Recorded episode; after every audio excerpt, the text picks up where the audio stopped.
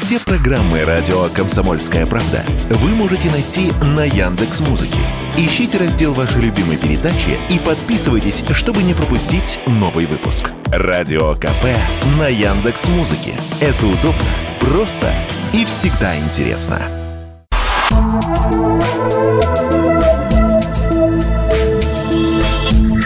Просто космос. Всем привет! Здесь «Просто космос» и я, Баченина М. Мы начали новый цикл в рамках подкаста «Просто космос» о том, какие именно открытия перевернули наше представление о Вселенной. В прошлых выпусках поговорили о звуках и запахах космоса, о жизни на Марсе и гравитационных волнах. Предлагаю продолжить. До того, как в 2019-м проект Event Horizon Telescope получил первую в истории фотографию силуэта черной дыры, эти объекты существовали только в математических формулах и в представлении художников.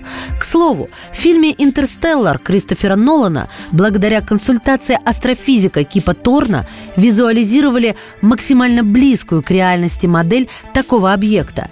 Так получилась впечатляющая черная дыра Гаргантюа, в которую упал астронавт Купер и обнаружил в ней книжный шкаф. В самом центре эллиптической галактики М87 на расстоянии 53,5 миллионов световых лет нашлась примерно такая.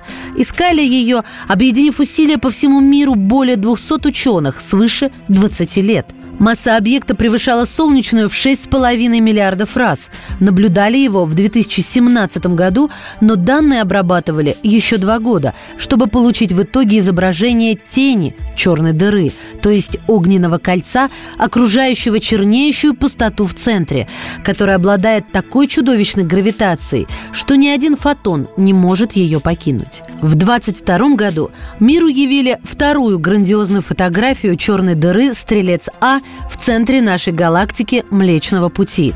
Ее масса 4,3 миллионов солнечных масс, и ученым удалось разглядеть Стрельца А за множеством звезд и пылевых облаков, из которых состоят галактические рукава. Говорят, Млечный Путь необъятен – по крайней мере, для имеющихся у человечества технологий на данный момент.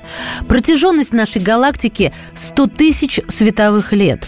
Солнце преодолевает вращение вокруг ее центра за 225 или 250 миллионов лет.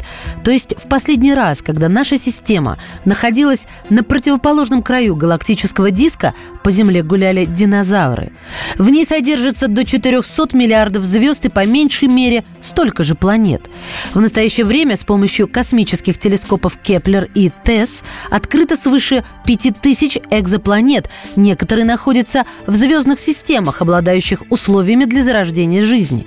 Например, система TRAPPIST-1 в созвездии Водолея с землеподобными планетами или Кеплер-422 в созвездии Лиры – Солнечная же система расположена в радиусе около 27 тысяч световых лет от центра галактики на внутреннем краю рукава Ориона, в отдалении от активного звездообразования, благодаря чему у земной жизни в распоряжении оказалось достаточно относительно спокойного времени для развития. Чтобы оценить, насколько масштабно расстояние в галактике и во Вселенной, достаточно того факта, что радиосигналы, испускаемые Землей в открытый космос больше столетия, разлетелись на жалкие 200 световых лет.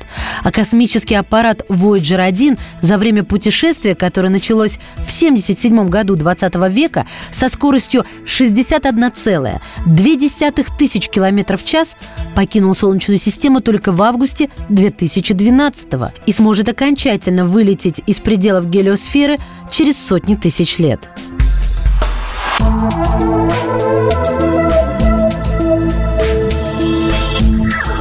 Просто космос.